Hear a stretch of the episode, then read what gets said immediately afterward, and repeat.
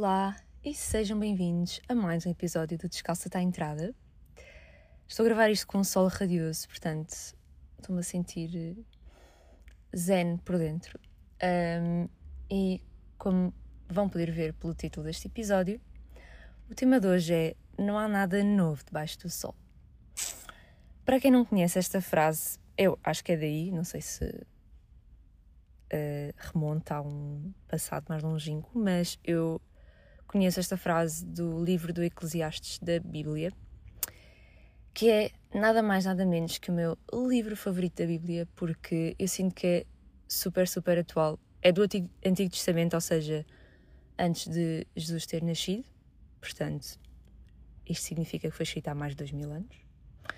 E, no entanto, é um livro super atual e que representa e retrata as mesmas dores, os mesmos debates, os mesmos estados de espírito de hoje em dia. E a par disso, de, desse livro do Eclesiastes, o livro do The Ruthless Elimination of Hurry, que eu ainda não acabei, mas estou quase, e de um livro que eu li também agora na última semana que se chama Silencioneira do Ruído, que é do Erling Cake. Eu não faço a menor ideia se eu dizer isto bem, porque o senhor é norueguês, portanto é muito provável que eu esteja a dizer mal. Um, mas pronto, todo este, este conjunto de livros e as ideias que estão lá têm-me feito perceber que o ser humano é muito complexo, mas básico ao mesmo tempo, no fundo, em relação às coisas com que se apoquenta. Um, e portanto, eu queria que o episódio de hoje. Eu não tenho assim nada estruturado, não é que os outros tenham uma coisa muito. tipo um guião muito certo, mas para este eu não fiz mesmo nada, só quero ir falando das coisas que eu li entretanto no, no que fui avançando no The Ruthless Elimination of Harry, o Silencioneiro do Ruído, que é incrível. E pronto, quero falar assim um bocadinho daquilo que tenho passado pela cabeça, isso assim. Em primeiro lugar, falando logo do sol, quer dizer, parece que somos pequenas plantinhas no mundo. Eu acho que basta água, sol, ar puro, ter verde ou, ou natureza à nossa volta e o nosso mood fica automaticamente para cima logo. Um, e portanto, logo somos muito básicos, eu sinto. Um, mas pronto, se calhar para situar um bocado, vou começar se calhar pela, pelo livro do Eclesiastes, já que dá o mote aqui para, para o episódio de hoje, até porque a frase que eu, que eu trouxe é precisamente lá, não é? Nem mais nem menos. Um, esta frase do Não há nada novo debaixo do sol está no capítulo 1, versículo 9 do livro do Eclesiastes e diz: O que foi, isso é o que há de ser, e o que se fez, isso se tornará a fazer, de modo que nada há novo debaixo do sol. É exatamente isto. Tipo, as coisas vão se renovando, os tempos vão se renovando, uh, vão se descobrindo coisas novas, isso é óbvio, não é? Não, não estou aqui a dizer que pronto, não há inovação tecnológica e tudo mais, mas no fundo os nossos dilemas humanos são exatamente os mesmos.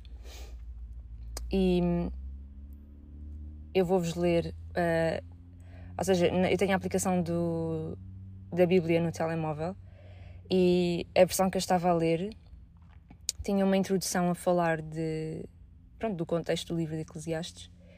E eu vou-vos ler o que é que diz a introdução, uma parte do que diz a introdução, porque eu acho que está incrível.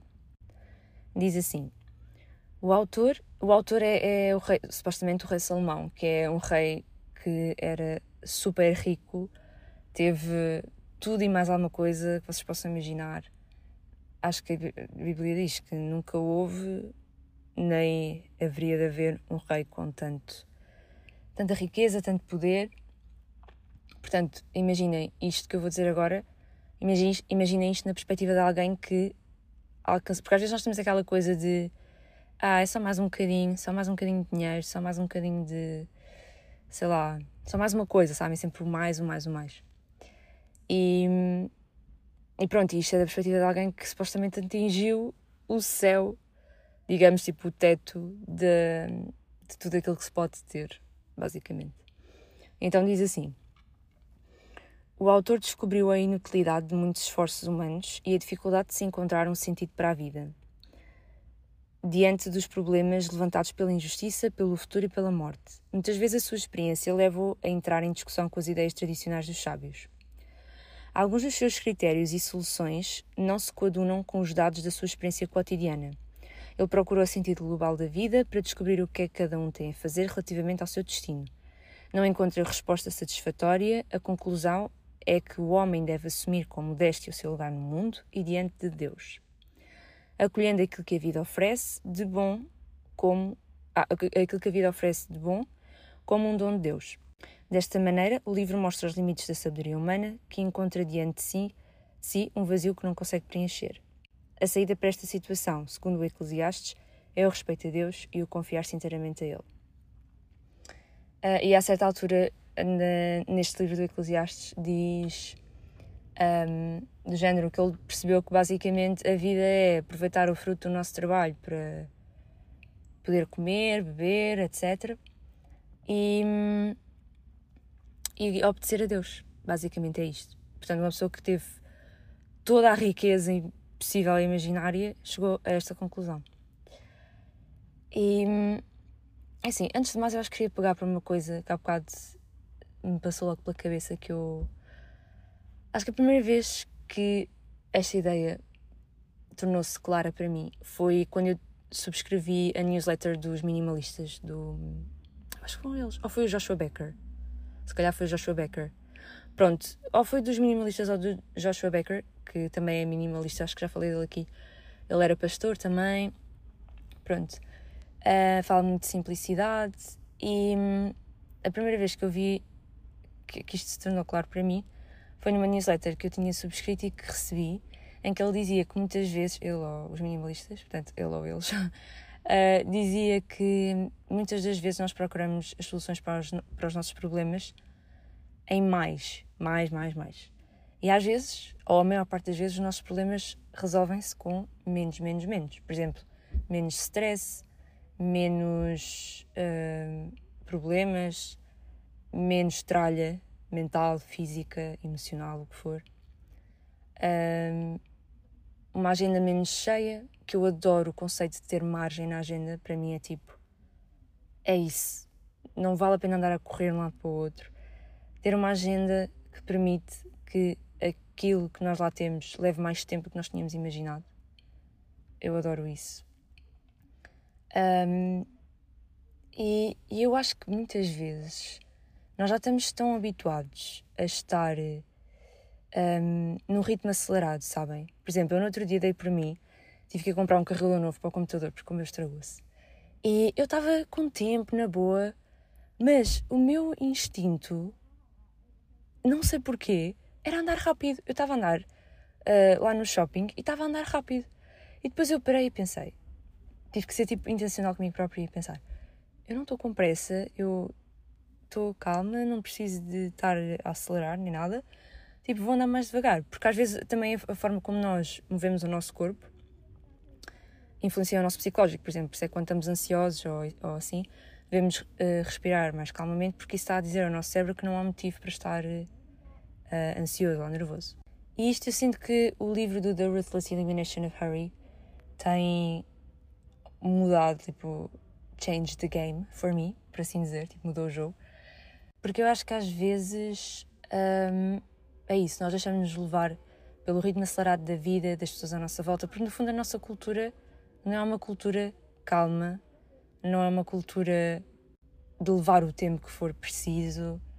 Uma das coisas que o John Mark Comer, o que escreveu The Ruthless Elimination of Harry, diz é que uma das práticas que ele tem para hum, para levar a vida com mais calma e para se obrigar a, a não ter logo aquilo que quer no momento que quer, basicamente, porque isso ajuda-nos a não ficarmos frustrados depois com outras coisas que nós não conseguimos controlar.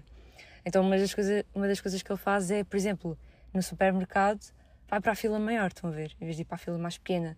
Ou, por exemplo, na fila de trânsito, deixa-se ficar na faixa em que está, em vez de ir para a faixa que supostamente é mais rápida. Só para ajudar o cérebro dele a desacelerar e a parar um bocadinho. E hoje é isso incrível, tipo, agora tenho feito isso também, por exemplo, quando vou na autoestrada ou isso, um, em vez de estar tipo quase no limite, dos 120, eu tipo deixo ir mais devagar e os carros, tipo, os carros ultrapassam-me e fico tipo, parece da minha bolha feliz, sabem? Do género, a calma e ninguém pode afetar isso e eu adoro.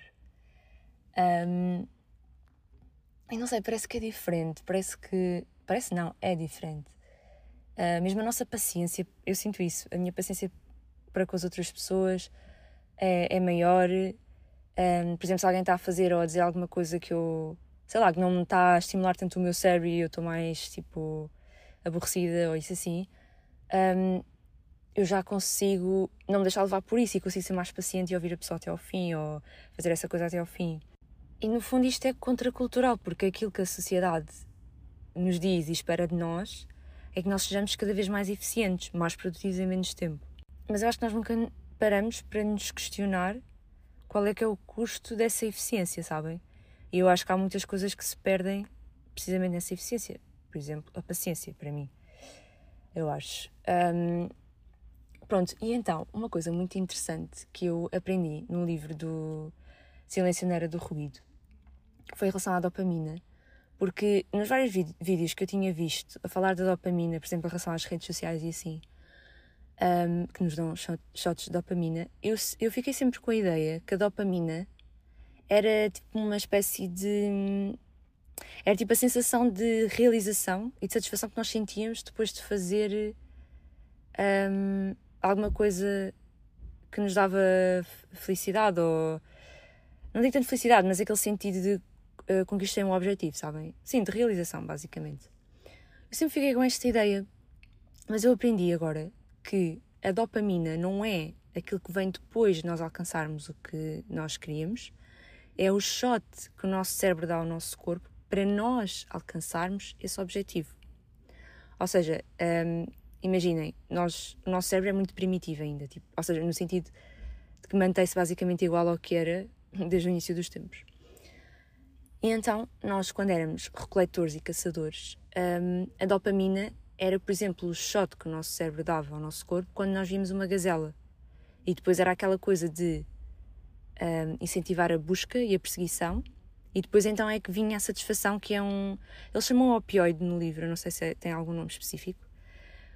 Mas o que eu achei incrível foi que ele explicou que esse opioide nunca, essa sensação nunca se sobrepõe à dopamina. Então nós passamos muito mais tempo na busca e encontramos muito mais.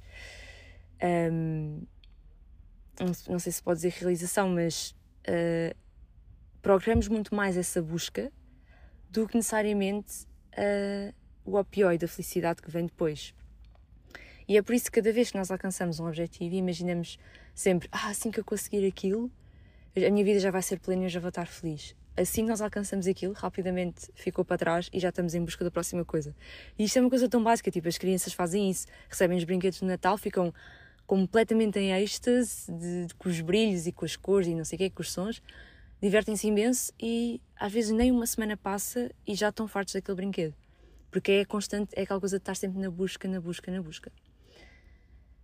E por isso é que eu acho interessante que estarmos satisfeitos com a nossa vida e encontrarmos aquele, aquele pronto, aquilo que eu já, já tinha dito, aquele limbo entre ok, eu posso querer mais e procurar mais, mas estar perfeitamente ok e satisfeito com o sítio onde eu estou agora e, e com quem eu sou e com aquilo que eu tenho neste exato momento. Isto é contraintuitivo, porque por natureza nosso, o nosso primeiro instinto é a busca de mais. Eu achei isso muito interessante. E isto ele fala no livro do, do Silêncio na Era do Ruído, mas no The Ruthless Elimination of Hurry, ele também, também toca neste ponto a dizer que basicamente a nossa natureza é. Pronto, ele, ele pega um bocado na nossa concepção enquanto seres humanos criados por Deus, em que basicamente nós fomos criados para buscar Deus, para procurar Deus, e, e portanto é por isso que nós temos essa busca inerente em nós, e aquilo que ele diz no livro, e que para mim, enquanto cristã, faz muito sentido, é encontrar isso em Deus, que é a única coisa que é infinita, para a nossa busca que também é igualmente infinita. Interessante, não é? Um, então, olha, eu vou-vos ler um certezinho que eu adorei em relação a, a isto da dopamina. Pronto, ele, no, no livro do Silêncio na Era do Ruído, Um, ele explica esta parte da dopamina e, de, e da parte biológica, etc. E depois aplica isso, por exemplo, àquilo que nós, à nossa, um, ao nosso vício uh, nas redes, pelas redes sociais. Uh, e explica isso, que é aquela coisa de nós desbloquearmos o telemóvel, abrirmos o Instagram ou sei lá, o WhatsApp ou isso assim, e ver se temos alguma notificação, todo esse processo estimula-nos muito mais do que ter efetivamente lá a notificação e abri-la e saber o que é, estão a ver? Porque essa sensação passa logo e nós já estamos outra vez a querer ir e é por isso estamos sempre a checar, tipo, a verificar as redes sociais vezes e vezes sem conta, porque é sempre é, tipo, é isso, é a slot machine que eles tanto falam. É ver sempre se sai alguma coisa. E, e isso aí estimula-nos muito mais do que efetivamente sair alguma coisa. Pronto, e então no livro, depois de ele falar de, disso, de, da parte biológica e depois associado ao, ao mundo moderno do marketing e das redes sociais e tudo mais, um, ele diz isto que eu vou ler agora. Diz assim: Quando investimos muito tempo em permanecer acessíveis e a parte tudo o que se e a par do que se passa, é fácil chegar à conclusão de que tudo tem um certo valor, mesmo que o tenhamos feito, que o que tenhamos feito possa não ser muito importante. Isto é o que se chama de racionalização. A New York Review of Books chamou à batalha entre os produtores de aplicações as novas guerras do ópio. E esse mesmo jornal asseverou que os homens do marketing adotaram o conceito de, o conceito de dependência como uma estratégia comercial explícita. Explícita. A única diferença é que os traficantes não vendem um produto para ser fumado num cachimbo, mas antes aplicações açucaradas. De certo modo, o silêncio é o oposto de tudo isto. Tem a ver com entrar naquilo que estamos a fazer, sentir em vez de pensar demais. Permitir que cada momento seja suficientemente amplo e não viver através de outras pessoas ou de outras coisas. Eu adorei isto porque hum, eu sinto que estar disponível é uma coisa incrível quando estamos a falar de estar disponível para ajudar os amigos, estar disponível para estar com a nossa família, estar disponível para sentir o mundo, para, para estar em silêncio, uma disponibilidade saudável. Assim, nós muitas vezes estamos disponíveis para as coisas erradas.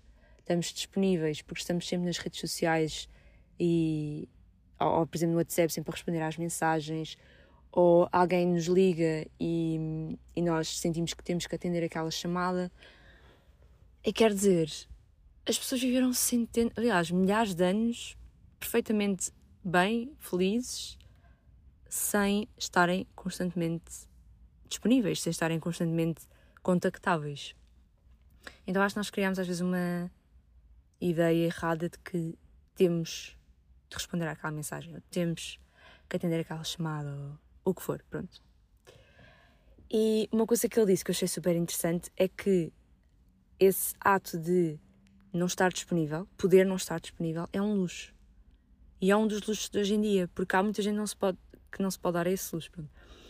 Um, sei lá, por exemplo, no trabalho, se eu já tiver alcançado, ele diz isso, se eu já tiver alcançado uma posição em que eu posso um, não atender a chamada naquele momento, ou pronto, não estar disponível naquele momento, eu posso fazê-lo, mas se eu estou numa posição mais baixa em que de alguma forma vou ser. Um, prejudicado por não, não estar disponível, eu não posso dar esse luz, pronto.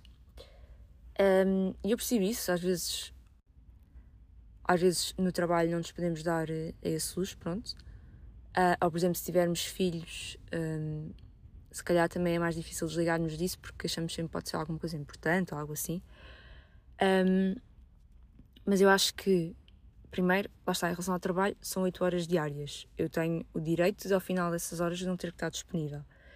E em relação ao uso fora do trabalho, eu acho que facilmente se pode gerir de maneira a que também não, não tenhamos que estar sempre com o telemóvel na mão ou com o telemóvel ao pé de nós para, para alguma eventualidade, porque sabe tão bem fazer coisas sem ter o telemóvel.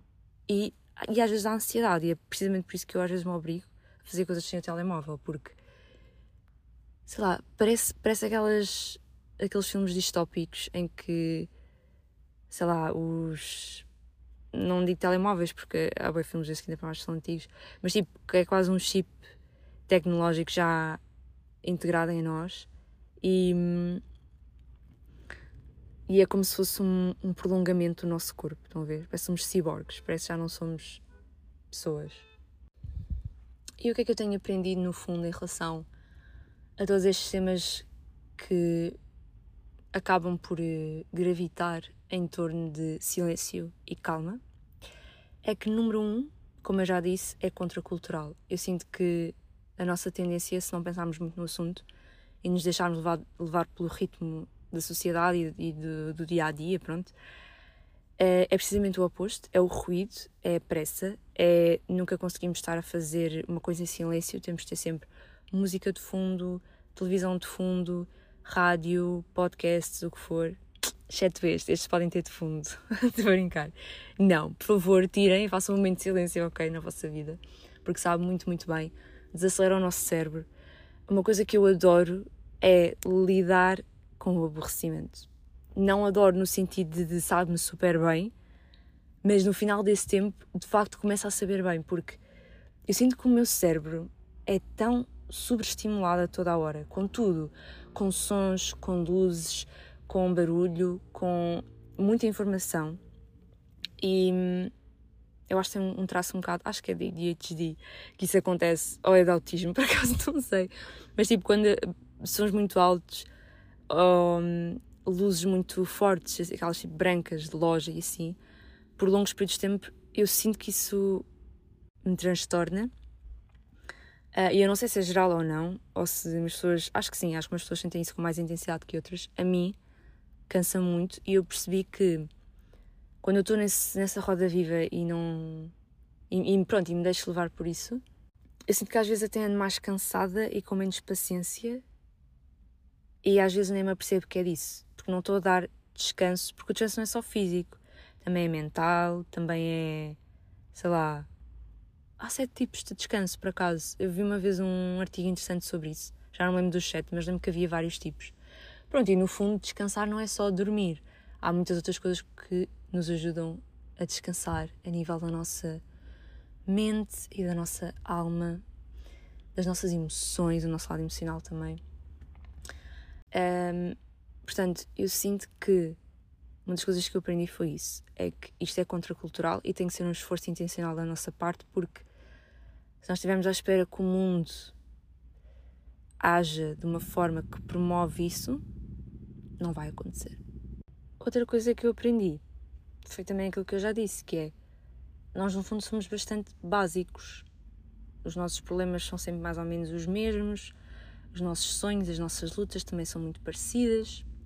Apesar de nós às vezes, às vezes eu sim temos tendência de olhar para trás e ficar e como é que as pessoas viviam assim, não sei quê, e achamos sempre que o tempo em que estamos é uau, mas acho que às vezes nós sobreestimamos um bocadinho uh, o desenvolvimento tecnológico e, e atenção que o desenvolvimento tecnológico foi bom em muitas, muitas coisas.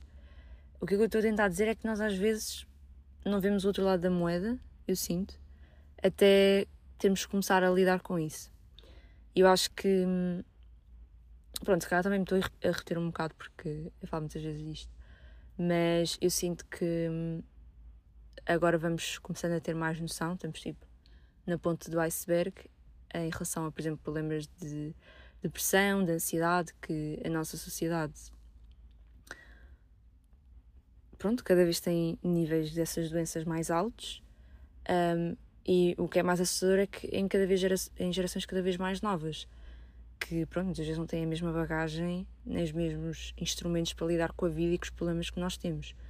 No outro dia estava a dar uma notícia na televisão que, por causa da dependência dos telemóveis, pronto, a dizer que, que acho que era, não sei se era os jovens ou se era as pessoas em geral, mas eu já vi esta estatística em relação, por exemplo, a americanos no geral, portanto, eu acho que isto deve-se verificar um bocadinho por todo o Ocidente, que é as pessoas passam em média 5 horas no telemóvel. E dizia que a maior dependência verificava-se entre, em pessoas entre os 16 e os 21. Portanto, é mesmo naquela idade em que estamos a consolidar a nossa personalidade e quem nós somos. Pronto, eu acho que isto é um bocado preocupante. Acho que é um bocado, não, é que é muito preocupante. E, e pronto, e claro que isto é, é, sempre assim. Já não sei quem é que falava. Acho que era o Cal Newport. Era ele? Não, se calhar não era. Olha, já não sei, não quero estar a atribuir isto a alguém que não foi. Mas o Cal Newport também é muito fixe, porque ele hum, é professor, eu acho, ou investigador. Pronto, ele basicamente estuda o impacto da, dos computadores, computadores em geral, tipo smartphones, PCs, pronto, mais parte tecnológica, que influência é que isso tem na, na comunicação e na socialização de, das pessoas. E, e, pronto, eu não, não me lembro se foi ele, mas, mas vejam, ele tem um. Acho que tem um podcast, sim. Ou se não tem, costumo ir falar muitas vezes a podcasts. Mas acho que ele tem um. Eu não fui investigar isto antes, portanto. Mas eu sei que já ouvi podcasts com ele, portanto. Uh, pesquisem Call, C-A-L, Newport, N-E-W-P-O-R-T. Um, porque as coisas que ele diz são muito interessantes. Ele, por exemplo, nunca teve redes sociais nenhumas. Mas bem, voltando ao ponto essencial. Alguém dizia que, por exemplo, quando se começou a fumar, as pessoas fumavam em todo lado, a toda a hora, quando queriam, não sei quantos maços por dia, até que se percebeu que aquilo fazia mal e começou-se então a meter hum, limites e a impor regras, pronto, num sentido coletivo de saúde e de bem-estar. Eu acho que as redes sociais é um bocado isso a acontecer. Uh, nós tivemos um boom, uh, até bem recentemente, e agora vamos ter que hum, aprender a, a integrar isto no nosso dia a dia sem deixar que nos afete de uma forma tão negativa. Um, e pronto, e basicamente é isso. São livros que eu estou simplesmente a adorar. O Silêncio era do ruído, já acabei. Lê-se muito bem, por acaso. Acho que tem 150 páginas quase, mas uh, tem imagens pelo meio, um, ah, pois eu não expliquei o contexto desse livro, por acaso. Vou só, vou só dizer um, pronto, o, o, contexto do autor. Ele fez uma expedição de 50 dias pela Antártida e durante esses 50 dias ele estava sozinho, ou seja, ele não falou com ninguém, nem com ele próprio. Ele nunca abriu, tipo, nunca usou as cordas vocais. Um, e teve 50 dias, ele próprio disse, sem trocar de roupa interior. Portanto, foi assim uma experiência intensa. E Pronto, e é por isso que ele fala muito da experiência dele com o silêncio, a importância do silêncio, o quão alto, por assim dizer, no sentido metafórico, pode ser o silêncio, uh, o facto de haver pessoas que não conseguem estar em silêncio, o que é. É um indício de que alguma coisa não está bem, não é? Porque estar em silêncio quer dizer que nós estamos a sós com os nossos pensamentos e com os nossos sentimentos. E isso pode ser assustador, mas lidar com isso e estarmos bem na nossa própria pele quando estamos só connosco Pá, eu acho que é das coisas mais elementares para conseguir ter uma vida feliz. Nós não podemos ter medo de estar eh, sozinhos con connosco próprios. Um, pronto, e então ele escreveu o livro a falar um bocadinho da experiência dele, a questão de encontrarmos o nosso silêncio interior. Porque quer dizer, ele, ele diz mesmo na Antártida, onde não há eh, vida animal praticamente nenhuma, nem sei se há alguma. Só se for pinguins ou assim, mas acho que ele no livro até diz que não se cruzou com animal nenhum. Uh, é toda uma paisagem branca, só textura da neve, só variações de, de branco. Portanto, mesmo ali, ele, ele diz que ouvia, por exemplo, o gelo a estalar, ouvia-se o vento, nunca há um silêncio completamente absurdo. Um, apesar de, pronto, haver certos contextos em que nós conseguimos estar, pronto, com, com menos ruído, não é? Mas no fundo, o que é realmente importante é nós encontrarmos o nosso silêncio interior. Um, e pronto, e têm sido dois livros que eu tenho gostado imenso. Achei incrível o timing porque eles complementam-se muito bem. E, e pronto, e tenho aprendido imenso. Um, recomendo muito. Uh, e era, pronto, era por aqui que eu queria falar hoje. Um, foi só assim um, um, brainstorming a pensar alto de, das coisas que tenho aprendido e, e pensado à medida que fui lendo estes livros Portanto, espero que tenham gostado. Um, eu adoro falar de temas deste género, tudo o que tem a ver com vida intencional, parar, um, sei lá, a espiritualidade. Eu adoro tudo o que tem a ver com isso. E, e pronto, espero que tenha conseguido trazer alguma coisa de nova, de novo, alguma coisa de novo, para vocês pensarem, não sei. Um, e era isso. Encontramos-nos no próximo sábado e um beijinho muito grande.